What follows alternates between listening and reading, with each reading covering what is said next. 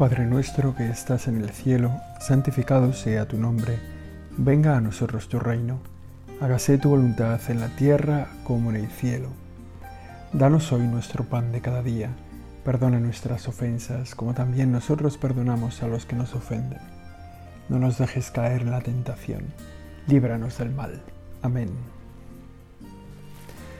Líbranos del mal, Señor, de tantos males, de tantos males grandes del mundo, también de los males pequeños, de los males que llevamos en el corazón, de los males que nos asaltan en forma de tentación. También libranos del mal de no hacer bien este rato de oración. Libranos del mal de dejarnos la cabeza ir de un lado a otro sin aterrizarla en ningún sitio donde tú la quieras poner. Líbranos del mal de no escuchar tu voz. Líbranos del mal de no hacernos cargo de tu presencia. Líbranos de esos pequeños males, tan pequeñitos que casi no nos damos cuenta, que hacen que terminemos nuestra oración como si hubiéramos estado contigo y que sin embargo hace que nuestra vida de oración no crezca, sencillamente porque a veces nuestra oración se queda un poquito vacía. El seguimiento de, de tu Hijo, el seguimiento de Jesús es, estamos todo el día aprendiendo, es un aprendizaje continuo no dejamos de, aprender cómo seguirle. De hecho, cada día estamos un poco preocupados en ello. El ven y sígueme se hace un esfuerzo cotidiano todos los días y no parece que le cojamos el aire, no parece que hay veces que nos salen bien las cosas, un poco mejor la oración y hay veces que nos sale un poco peor. Ven y sígueme, estamos hasta el último de nuestras vidas aprendiendo a seguirle. Una vez me tocó hacer un viaje con un chaval pequeño y, entonces un chaval muy joven. Y entonces era un poco, bueno, empanado, ¿no? Y yo a veces me ha tocado viajar, pero nunca he viajado, o sea, las más de las veces he viajado solo. Y entonces eh, yo iba para adelante, pues en la estación de tren, en el aeropuerto, el metro, una cosa, la otra, y, y a veces me fijaba que el chaval se quedaba un poco empanado y empanado, o sea, despistado, miraba una cosa, miraba una estantería, miraba una librería, miraba un lo que sea y no, no seguía el ritmo y yo no me daba cuenta de que no me seguía y a veces ya por fin en un momento le dije, mira, eh, yo no estoy acostumbrado a viajar con gente, entonces o estás atento o te pierdes. Y a partir de ese momento el chaval iba perfectamente alineado detrás de mí tirando de su maleta, pero como, como, como si fuera, bueno, pues bueno, a veces con el Señor nos pasa esto, que nos despistamos en las cosas del Señor, ¿no? El sígueme es, exige como un seguimiento atento, ¿no? Que está constantemente mirando al Señor hacia dónde va, cuál es su intención, cuál es su deseo, por qué pasan las cosas a su alrededor. De forma que estamos como todo el día aprendiendo a seguirle. Esto es un aprendizaje continuo. Nosotros este aprendizaje lo hacemos de la mano de la palabra de Dios. Le seguimos a Jesús, nos metemos en el Evangelio como un personaje más. No somos, no somos de los más importantes.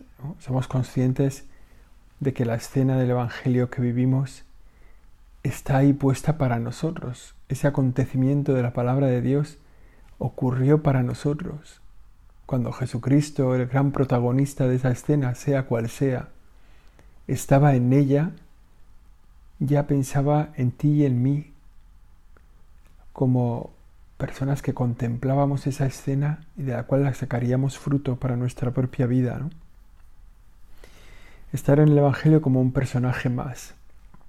Decimos, no somos de los importantes, pero nos va bien estar cerca de los que hablan, de sus corazones. Eso nos enseña a vivir, nos enseña a incorporarlo a nuestra vida. No somos lectores de la palabra de Dios, ni siquiera somos oyentes de la palabra de Dios, tenemos que ser testigos de la palabra de Dios. A veces escuchamos la palabra de Dios y he contado muchas veces ¿no? la, anécdota que ocurrió en unas confirmaciones en que el obispo que estaba ahí confirmando pues eh, estaba se acababa de proclamar el evangelio y salió a predicar y entonces dijo preguntó a los a los chavales que estaban allí que se iban a confirmar. Bueno, ¿alguien me puede decir de qué iba el Evangelio al que, estamos escuchando. Y entonces los chavales se miraban todos unos a otros en medio de una confirmación, ahí toda la gente, el coro, todo ese ambientazo. Y, y, todos mirándoles, ¿no? los chavales mirándose unos a otros y ninguno, ninguno supo qué decir. ¿no? Se acababa de proclamar el Evangelio, habían oído la palabra de Dios, no, no la habían escuchado siquiera. Entonces el obispo dijo, bueno, venga, los catequistas, los catequistas que seguro que estáis atentos, lo habéis preparado, ojo, los catequistas también empezaron a mirarse y, además, claro, se empezaron a poner nerviosos diciendo, hay, hay, que nos va a preguntar y, ya se bloquearon y ningún catequista supo decir de qué había ido el Evangelio. Entonces, como último recurso, el obispo, el obispo espabilado, se volvió al párroco que estaba ahí sentado a su lado y le dijo de qué iba el Evangelio que acabamos de escuchar. Y el párroco tampoco lo supo. Bueno, eso, si hacemos esta prueba, nos puede pasar a nosotros muchas veces. Escuchar el Evangelio, oír el Evangelio y no escucharlo. O escuchar el Evangelio y no ser testigos de él, de ese Evangelio, ¿no? O sea, no somos oyentes de la palabra, a veces ni siquiera escuchamos la palabra, a veces ni cuando la proclamamos. Bueno, el Señor nos pide que seamos testigos. Testigos es las personas que la viven, esa palabra de Dios, que, que pueden dar fe de ella como persona que la ha contemplado ocurrir delante de Él mismo, ¿no? Pues así nos acercamos nosotros a la palabra de Dios para aprender cómo seguirte, Señor, para aprender qué tenemos que hacer para seguirte.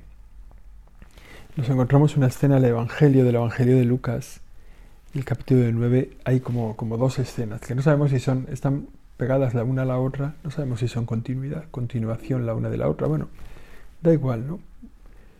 Dice la primera de ellas, cuando se, cuando se completaron los días en que iba a ser llevado al cielo, Jesús tomó la decisión de ir a Jerusalén y envió mensajeros delante de él Puestos en camino, entraron en una aldea de samaritanos para hacer los preparativos, pero no lo recibieron, porque su aspecto era el de uno que caminaba hacia Jerusalén. Al ver esto, Santiago y Juan, discípulos suyos, le dijeron, Señor, ¿quieres que digamos que baje fuego del cielo, que acabe con ellos? Él se volvió y los regañó, y se encaminaron hacia otra aldea. Qué escena tan, bueno, tan curiosa, ¿no? El Señor se plantea subir a Jerusalén. Así comienza esta, esta escena, cuando se completaron los días en que iba a ser llevado al cielo. Jesús tomó la decisión de ir a Jerusalén.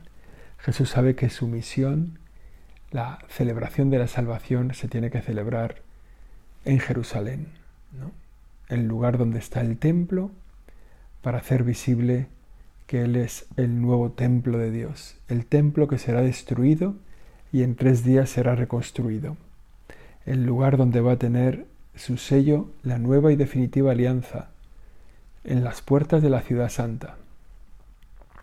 El Señor se plantea esto cuando llega la plenitud de los tiempos, cuando se completaron los días en que iba a ser llevado al cielo. Así lo dice el Evangelio. Pero fijaos, se completaron esos días de ser llevado al cielo a través de la cruz. Y es algo que nosotros no nos podemos perder. Ser llevados al cielo pasa por la cruz. Y es una cruz que Jesús la acoge y la hace suya. Jesús tomó la decisión de ir a Jerusalén. Nosotros que sabemos que, que la vida eterna, el cielo, también pasa por la cruz. Cuando esa cruz nos aparece en el camino, o a lo mejor cuando no nos aparece y nosotros la acogemos voluntariamente, estamos haciendo el camino del Señor. Estamos haciendo vida en nuestra propia vida este Evangelio del cual somos hoy testigos. Tomar la decisión de ir a Jerusalén es tomar la decisión de coger la cruz como puerta que nos lleva al cielo. Esa cruz, como digo, a veces aparece en nuestra propia vida en tantas, en tantas dificultades. Otras veces aparece en nuestra propia vida a modo de enfermedad o a modo de dolor, o en el dolor de los nuestros que nos hace a nosotros sufrir. Otras veces nosotros acogemos la cruz, la cruz de los demás, o buscamos la cruz, ¿no? Sabemos que, que este es el camino del cielo, que a la cruz se va, que a la gloria se va por a través de la cruz. El trance no es fácil para el Señor. Él se encamina hacia su, hacia su final, hacia su plenitud.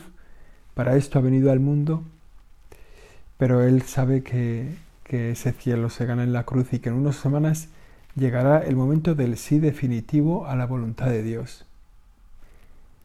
La voluntad de Dios que es esa muerte en la cruz, esa entrega sacrificial que Jesucristo realiza para la redención del mundo.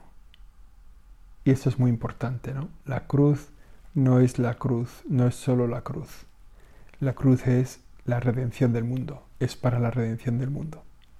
Y también en nuestra pequeña cruz de cada día, nosotros, la pequeña o grande, ¿eh? que, que, también es verdad que, que veis personas que llevan una cruz muy grande en su corazón, o a lo mejor en su cuerpo, ¿no? Bueno, pues esa cruz, pequeña y grande, o grande, sea como sea, también redime, también es redentora, la cruz de cada uno de nosotros.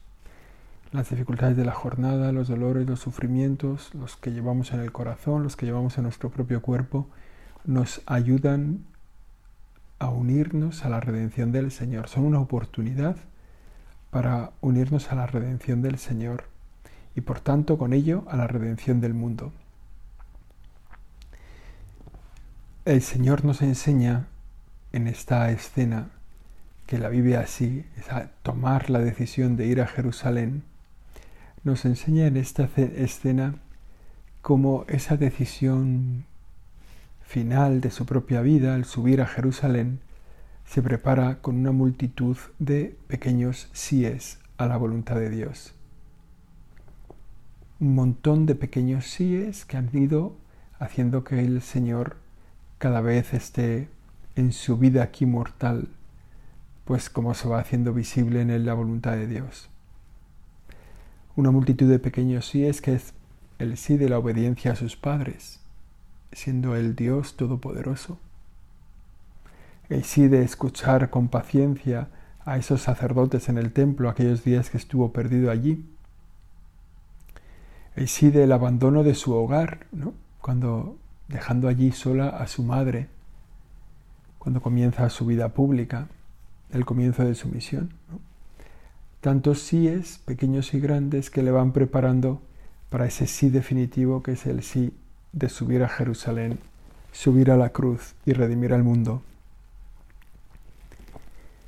Cuando nosotros miramos nuestra misión no sabemos cuál es el futuro que tenemos.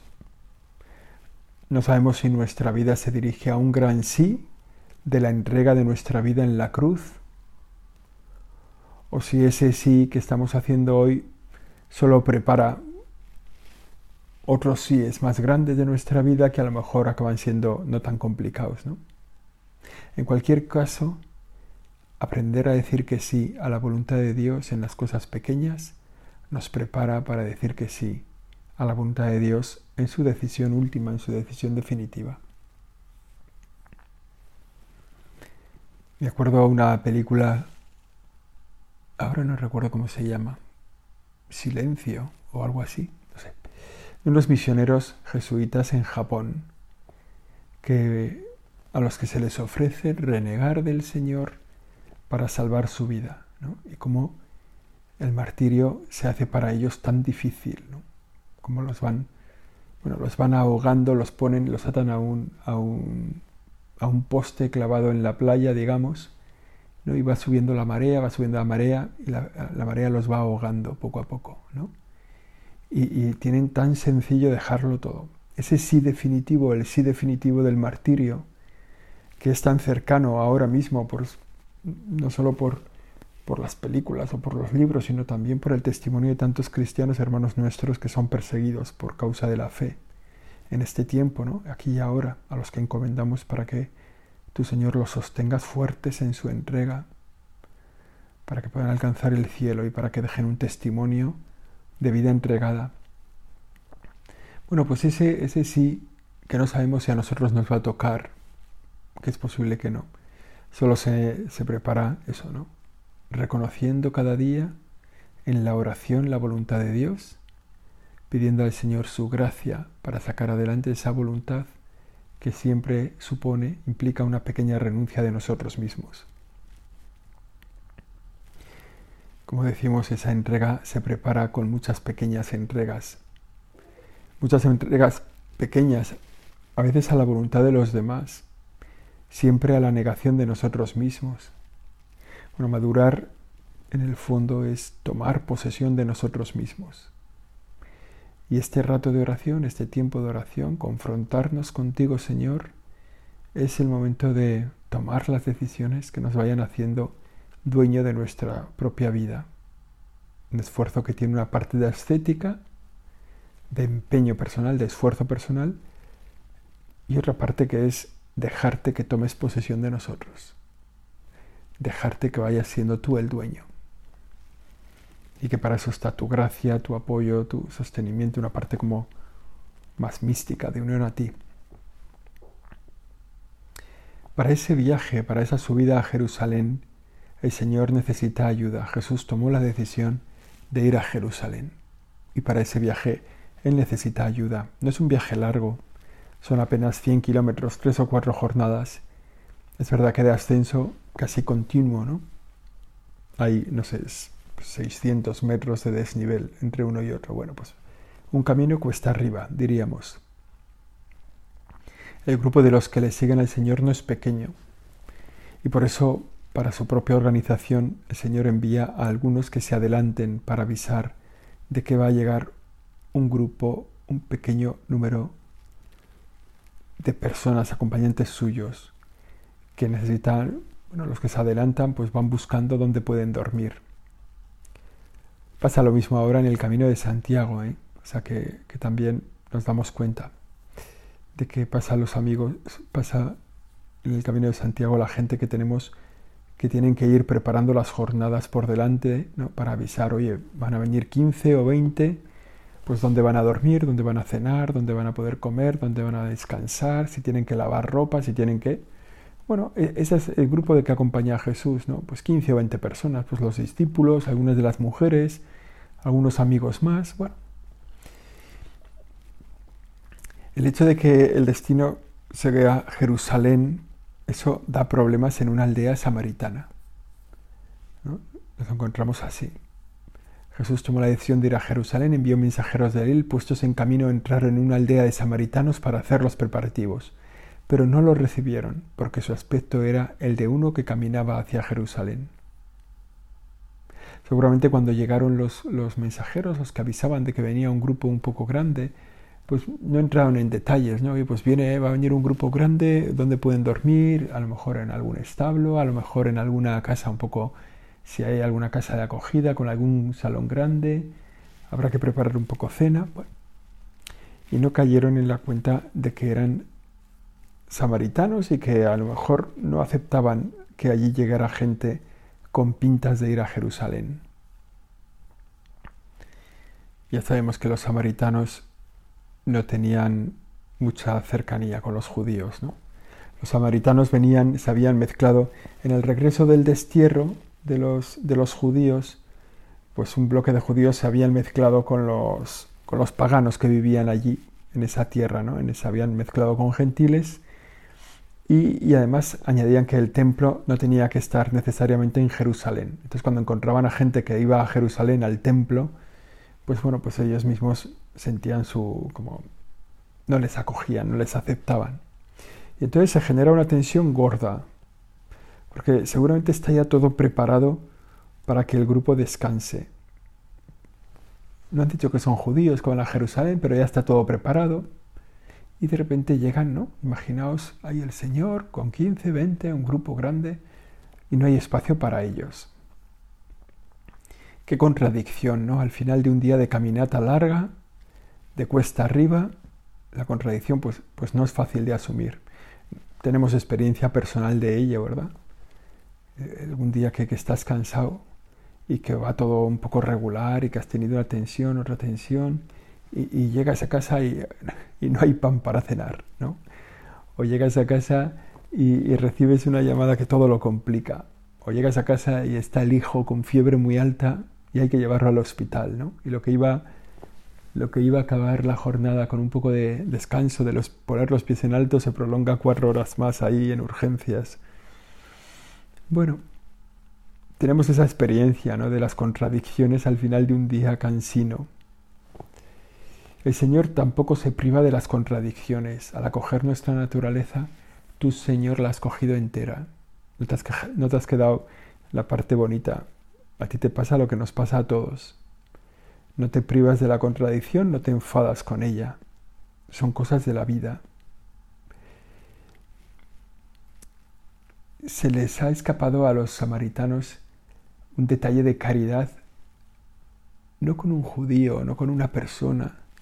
Se les ha escapado un detalle de caridad con el Mesías que estaban esperando, con el Mesías y la gente del Mesías, ni más ni menos. Esa posibilidad de haber vivido la caridad con el Señor que les llegó al final de un día y que la rechazaron. Al cabo del día nos pasa lo mismo a nosotros. Tenemos muchas oportunidades de tener un detalle de caridad con alguien, hoy vamos a tener posibilidades de tener un detalle de caridad con alguien. Igual ese, esa persona, pues a lo mejor no se lo merece. Quizá no es un amigo, quizá no es uno de los nuestros. Pero es el momento de la caridad.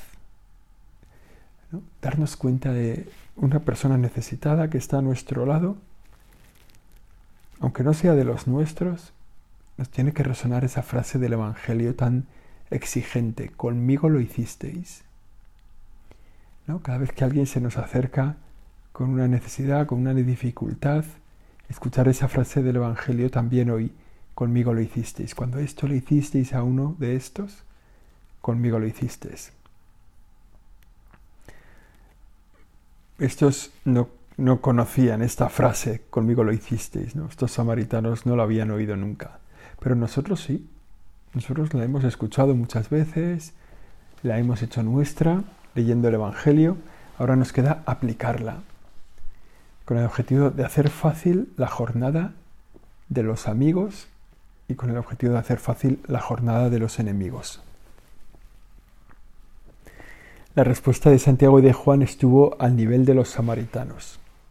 Es curioso, ¿no? La respuesta de Santiago y de Juan fue subirse, o sea, enfadar, enfadarse. Bueno, lo que quizá al estar al nivel de los samaritanos, quizá también estará a nuestro propio nivel. Al ver esto, Santiago y Juan, discípulos suyos, le dijeron al Señor, ¿quieres que digamos que baje fuego del cielo que acabe con ellos?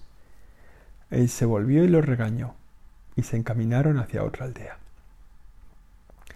La respuesta de Santiago y de Juan, los hermanos Boanerges, los hijos del trueno que seguramente ya serían llamados así, o quizá fueron llamados así a partir de esta expresión.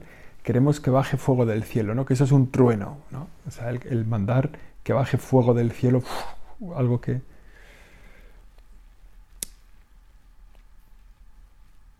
Estuvo esta respuesta al nivel de la de los samaritanos. Es una experiencia también de todos nosotros, ¿no? Si al mal se responde con el mal, el mal simplemente crece. A la sospecha del corazón, cuando, cuando nos enfrentamos, algo en nuestro corazón nos dice, sospecha, oye, ten cuidado, esto. ¿no? A esa sospecha del corazón rápidamente le sigue una mala mirada. ¿no? Si sospechamos de alguien, enseguida le miramos mal. A la mala mirada le sigue una mala cara a la mala cara le, sigue una mala palabra. A la mala palabra le sigue a veces un aspaviento ahí ruidoso. A ese aspaviento ruidoso le sigue la amenaza. A la amenaza le sigue el gesto violento. Al gesto violento la agresión. A la agresión a veces la violencia y la muerte. Y está en nuestras manos cuando cortamos esa línea ascendente, ¿no? Y, casi todo se rompe con una sonrisa al comenzar. Esa experiencia de irnos enfadando con una cosa y tal. Si ante una mala mirada sonreímos, de corazón, si ante una sospecha que tienen sobre nosotros le devolvemos una sonrisa, ¿no se acaba? Aprender del Señor, que sabe encajar las contradicciones de la jornada y que se enfada cuando los suyos no lo han aprendido todavía, cuando los suyos se oponen a las contradicciones con más violencia. La enemistad está por encima de la caridad, pero el Señor pone la caridad por encima de la enemistad. La enemistad de los samaritanos y de los judíos impide la caridad, pero el Señor les regaña a los suyos, nos enseña el Señor a aceptar las contradicciones sin un mal gesto, a meternos las ideas violentas en la alforja, a olvidarnos de ellas, a ponernos en camino hacia otra aldea. Y ese es como un final de esta escena también muy llamativo. Aquel día se sumaron unos cuantos kilómetros al viaje. Habían llegado a una aldea, no les habían recibido, final de la jornada, cogerlo todo, recogerlo todo y ponerse en camino otra a buscar otra aldea. Seguramente les tocó unos cuantos kilómetros más, les tocó caminar de noche, quizás se quedaron sin cenar porque llegaron tarde y además habrían descansado mal porque no estaba preparado el lugar, se habrían tenido que a lo mejor arracimar a lo mejor en medio del campo. Bueno, todo eso, ese aceptar las contradicciones con, con empeño, con espíritu cristiano, consiguió que no cayera fuego del cielo. Es decir, ¿no? ante una contradicción que se hace tan pesada como esta, el Señor la acoge, la asume. Lo mejor eso que que caiga fuego del cielo.